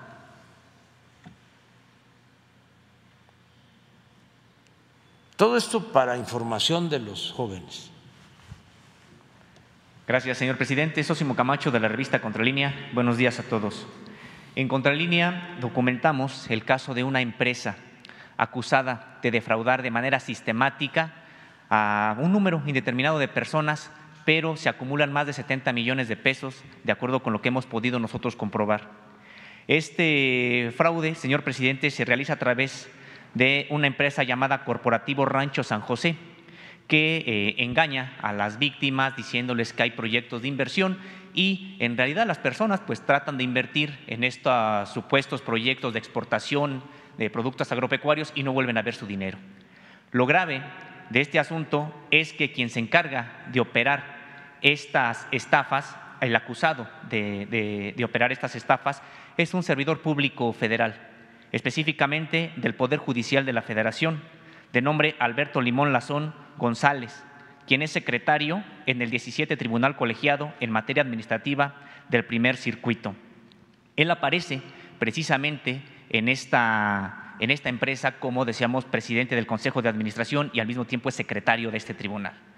Lo peor aún es que también la magistrada Amanda Roberta García González del mismo tribunal aparece como tesorera del Consejo de Vigilancia. Estamos hablando de dos funcionarios de este 17 tribunal acusados precisamente de participar en estas, en estas estafas a través de este rancho y como usted imaginará, las, eh, las denuncias, tanto penales como de carácter mercantil, no avanzan en las instancias de procuración de justicia de este país. Eh, resulta, señor presidente, que precisamente este tribunal en el que se encuentra la magistrada Amanda Roberta García González fue el que votó por descongelar las cuentas de Genaro García Luna y que eh, dentro de otras de las propias eh, irregularidades que se, eh, se, señalan precisamente en la investigación que hemos podido realizar, es que la persona, el funcionario, el secretario de este tribunal, se regodea de su propia influencia en el Poder Judicial y a las propias víctimas incluso les espeta que hagan lo que hagan, no podrán recuperar nunca su dinero. Eh, en este sentido, eh, señor presidente, nosotros tenemos documentado esto que le estamos comentando, la participación de la propia magistrada aparece en documentos del registro público de la propiedad que pudimos consultar sobre la corporación, sobre esta corporación, y tenemos, bueno, pues información que dan cuenta de documentos firmados por este secretario del poder eh, del, del 17 Tribunal colegiado en materia administrativa del primer circuito. La pregunta, señor presidente, es ¿qué le puede usted decir a las víctimas de casos como este y de otro tipo de casos donde pues prácticamente son personas defraudadas o abusadas por integrantes del propio poder judicial que eh, pues nunca acceden realmente a la justicia por esto que también aquí ya se ha comentado que prácticamente aquellas denuncias que involucran a personajes de este poder judicial de la Federación no avanzan. Bueno, hay que seguir luchando. Eh, no hay que ceder, no hay que rendirse. Hay que seguir luchando por la justicia. Entonces, que eh, continúen con sus denuncias, que nosotros podemos ayudar, tenemos la obligación de hacerlo, de asesorarlos, en este caso que vean a la secretaria de Seguridad y Protección Ciudadana, Rosa Isela Rodríguez, que nos den todos los datos y que se vuelva a tratar el asunto aquí, que se vuelva a, este, tratar, porque antes eh, todo esto se hacía en el anonimato y por eso se este, sentían omnímodos con poder absoluto. Entonces ahora eh, todas estas cosas las vamos a ventilar aquí, todo, todo, todo, porque eso tiene que ver con eh, el Consejo de la Judicatura, que también no sirve para nada, es un florero, está de adorno, porque si funcionara el Consejo de la Judicatura del Poder Judicial, pues ellos tendrían que estar viendo esto de cómo se va a contratar en el Poder Judicial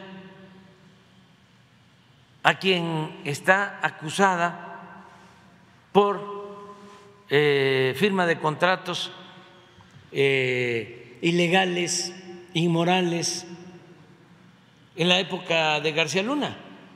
¿Cómo el Poder Judicial va a contratar a esta señora. ¿Y qué hace el Consejo de la Judicatura? Que es el órgano que debe de vigilar el recto proceder de jueces, de magistrados, de ministros. Ah, pero resulta que la presidenta del tribunal de la Suprema Corte es también la presidenta del Consejo de la Judicatura. Y hay otros miembros, pero todos se callan. Y también, ¿por qué el silencio? Porque no todos están metidos en los enjuagues. No, no, no, no, no. Es que ganan muchísimo dinero. Una gente que gana 500 mil pesos mensuales, ¿qué va a estar preparado? ¿Qué sensibilidad puede tener en hacer justicia? O si alguna vez pensó en que es importante la justicia, pues ya cambió de parecer, porque viven colmados de atenciones, de privilegios, porque están, como decía Porfirio Díaz, maiciados. Que ese es el otro asunto que ganan muchísimo, violando la Constitución. A ver, este, Valadez, ¿qué puede decir de eso? Si ningún funcionario debe, de acuerdo a la Constitución, de acuerdo al artículo 127, ganar más que lo que gana el presidente, y todos estos ministros ganan cinco veces más de lo que gana el presidente.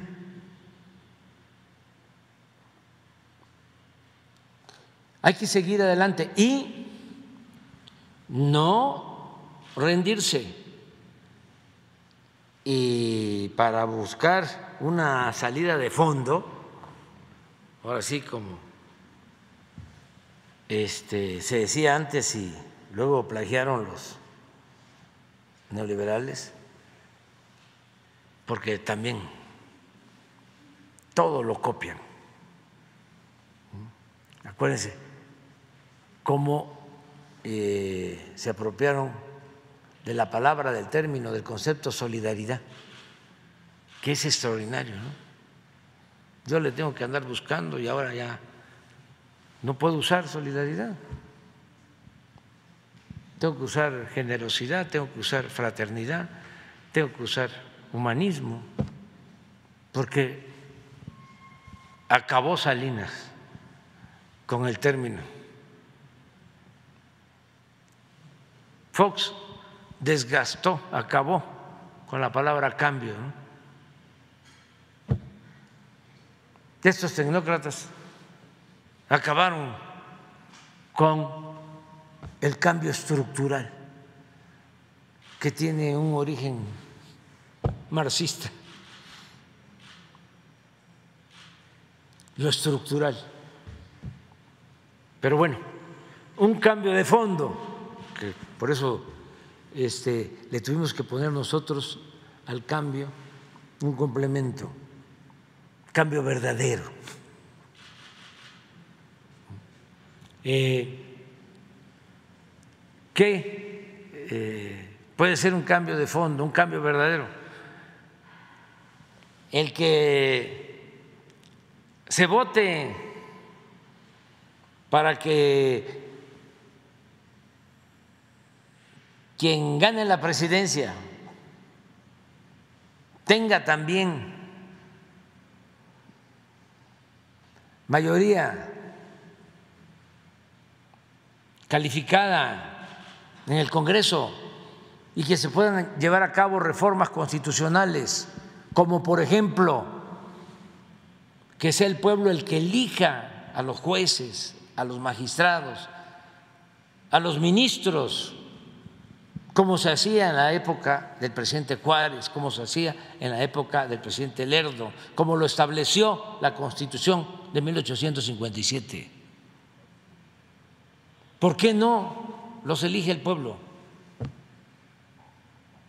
El pueblo se equivoca menos, porque también se habla ¿no? de eso. No, el pueblo se equivoca, hasta los intelectuales más famosos. Bueno, han llegado aquí a decir que el pueblo no existe. No aquí, porque aquí no lo permitimos eso, pero aquí hemos visto cómo intelectuales, entre comillas, se han atrevido a decir de que el pueblo no, no existe. No, sí, existe el pueblo y es el que manda. Y el pueblo tiene un instinto certero. El pueblo sabio. Y va a saber elegir. Y esto va a ayudar mucho, porque si no, sigue eh, la complicidad, siguen las componendas, continúa la mafia del poder. ¿Cómo se resuelve esto? Con el método democrático, que se elija, que sea el pueblo el que decida. Eso es lo que hay que estar pensando en el caso del Poder eh, Judicial. Y eh, felicidades a ustedes por el periodismo que hacen de investigación. Nos ayuda mucho a nosotros. Por ejemplo, este abogado eh, que promueve los amparos, uno de ellos, el más activo, Carrasco, ¿sí? Este, yo me enteré de él por la revista de ustedes, porque ustedes hicieron la investigación del dinero que entrega el gobierno de Estados Unidos a este grupo. Y este eh, no tenía yo conocimiento, o sea, sabía pues de que le daban dinero a Claudio X González y a todo ese grupo, pero eh, no sabía yo eh, cómo se distribuía, cómo lo usaban, quiénes eran contratados para llevar a cabo eh, toda la labor en contra en juzgados y promover los amparos. Entonces, felicidades por lo que hacen.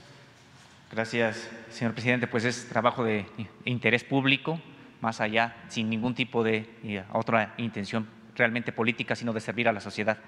Y en ese sentido, señor presidente, señalarle que eh, con respecto de estas canonjías que se han presentado, de más de 40 canonjías o 40 canonjías que gozan los ministros de la Corte, comentarle que también precisamente en Contralínea habíamos tenido ya investigaciones al respecto. Tendríamos que señalar que no son los ministros de la Corte, son más de mil funcionarios del Poder Judicial de la Federación que ganan más que usted algunos por algunos miles de pesos, pero hay otros que por cientos de miles de pesos que ganan más que usted. En ese sentido, señor presidente, pues ganan, como usted comenta, muy, muy bien. Sin embargo, a pesar de que ganan muy bien, muchos de sus bienes tampoco alcanzan a explicar estos, estos sueldos. Eh, se lo comento porque también hemos visto una serie de liberaciones de personas ligadas a la delincuencia organizada recientemente y me parece que se ha intensificado en, las últimas, en los últimos meses de esta liberación. Apenas hay que recordar la intención de prácticamente liberar a este líder del narcotráfico conocido como el Güero Palma, la absolución que le dieron apenas ayer a Sidonio Casarrubias, que además está involucrado con el caso de los 43. Es decir, hay una serie de fallos del propio eh, Poder Judicial que están siendo eh, o están beneficiando a este tipo de alta delincuencia organizada. Eh, por eso, señor presidente, eh, no sé si usted considere que sería bueno que hubiera una rendición de cuentas desde el promovida, ojalá, por la propia presidenta del Poder Judicial, tanto del Consejo de la Judicatura como de la Suprema Corte, Norma Piña, porque se tendría que conocer de qué manera evolucionó el patrimonio, la evolución patrimonial y se le revise si la propia fortuna con la que cuentan que, eh, de acuerdo con lo que hemos podido comentar, son residencias de lujo, sociedades empresariales, cuentas en paraísos fiscales, ¿es congruente o no con los ingresos que tienen como juzgadores? Sabemos que ya ganan mucho, pero aún así, aún así no se alcanza a explicar la riqueza de muchos integrantes del Poder Judicial y no necesariamente o, o solamente los ministros, sino incluso también jueces que, como le decía, ganan más que usted. Pues eso, este, yo creo que se tiene el derecho, ¿no? Todos los ciudadanos a conocer el patrimonio de los servidores públicos. No tiene por qué ocultarse. Yo les propongo algo. Cuando tengan información sobre los bienes de los ministros, magistrados y jueces, que están más allá de lo normal, que resulten extravagantes, vengan aquí. Lo publicamos cada semana, cada que tenemos Por eso, eh, este, cuando hagan algo especial, yo me comprometo a que se transmita aquí. El problema de la, por ejemplo, de la opacidad, incluso del propio Poder Judicial, que es el más opaco de los tres poderes, es que incluso ni siquiera hay quien les revise si sus propias declaraciones patrimoniales eh, están completas. Por ejemplo, en el caso que le, planteaba aquí de esta magistrada, al revisar la declaración patrimonial ni siquiera aparece su participación en esta sociedad hasta que por el registro público de la propiedad nos enteramos que ella era parte también de esta, de esta empresa. De hecho, al principio solamente pensábamos que era un caso ya muy grave porque estaba involucrado el secretario de este tribunal, es un funcionario federal finalmente del Poder Judicial, pero vemos que también tiene esta participación en la estructura la magistrada cuando ni siquiera ella lo había enterado en su propia declaración patrimonial. Pues aquí transparencia, que es importante. Pero la verdadera, no la de los este, encubridores, estos este, del Instituto de la Transparencia, que están ahí para servir de tapadera. La auténtica transparencia es eh, democracia. Transparencia es sinónimo de democracia. La transparencia es una regla de oro de la democracia. Entonces, aquí que se este, dé a conocer todo, todo, todo, todo. Eh, y nos ayuda, nos va a ayudar mucho. Lo otro, lo de las denuncias, además de que es muy difícil de que prosperen, muy difícil, eh, los eh, eh, martiriza, se sienten perseguidos. Qué barbaridad. Este, hay campañas de desprestigio. ¿De cuál prestigio? Este, pero no hay, por eso, que actuar de esa manera. Lo que hay que hacer es informarle al pueblo. Entre más se informe a la gente, mejor. Porque esto también nos lleva a que se tenga una sociedad mejor. Si hay más información, eh, se está eh, evitando porque antes era normal, no perdían ni siquiera su respetabilidad, era un tonto el que no robaba. Aprovecha la oportunidad, no seas tonto, estudia para que cuando seas grande seas como estos abogados Mira cómo les ha ido de bien. Eso era lo que rifaba también en las élites, ¿eh? no en el pueblo. La mayor riqueza del pueblo de México es su honestidad. Pero el arribismo imperaba por eso es el coraje que tienen contra nosotros. Porque, este, ¿cómo eh, señalarles de que no se puede triunfar a toda costa, sin escrúpulos morales de ninguna índole? Que lo más importante de una persona es su rectitud, su integridad, su honestidad. ¿Cómo vas a decir de que está mal que yo gane 500 mil pesos mensuales? ¿Qué te pasa? ¿Cómo vas a decir que está mal que yo tenga un departamento en Miami o en Nueva York? ¿Cómo vas a decir que yo tenga un departamento en Rubén Darío de 100 millones de pesos? ¿Cómo vas a decir que yo tenga seis departamentos más? ¿Cómo vas a decir que yo tenga una casa de campo de 35 mil metros cuadrados con lagos artificiales? ¿Qué te pasa? Hay que buscar el progreso. Se tiene que aspirar a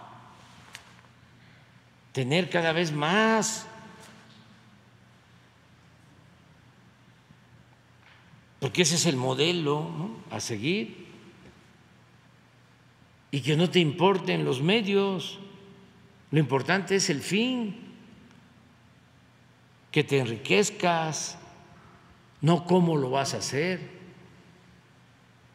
¿Qué vas a estar pensando de que si haces un negocio chueco en el gobierno vas a dejar sin becas y sin posibilidad de estudiar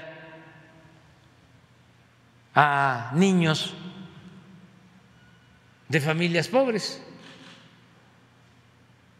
No, ese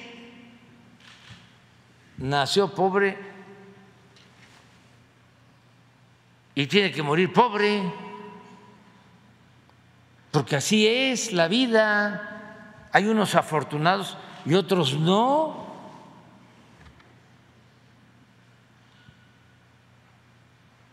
Además, como te ven, te tratan, vístete bien.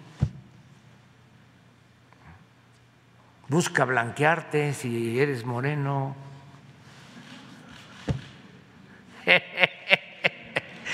ya me voy, ya, ya, ya es mucho. Dios.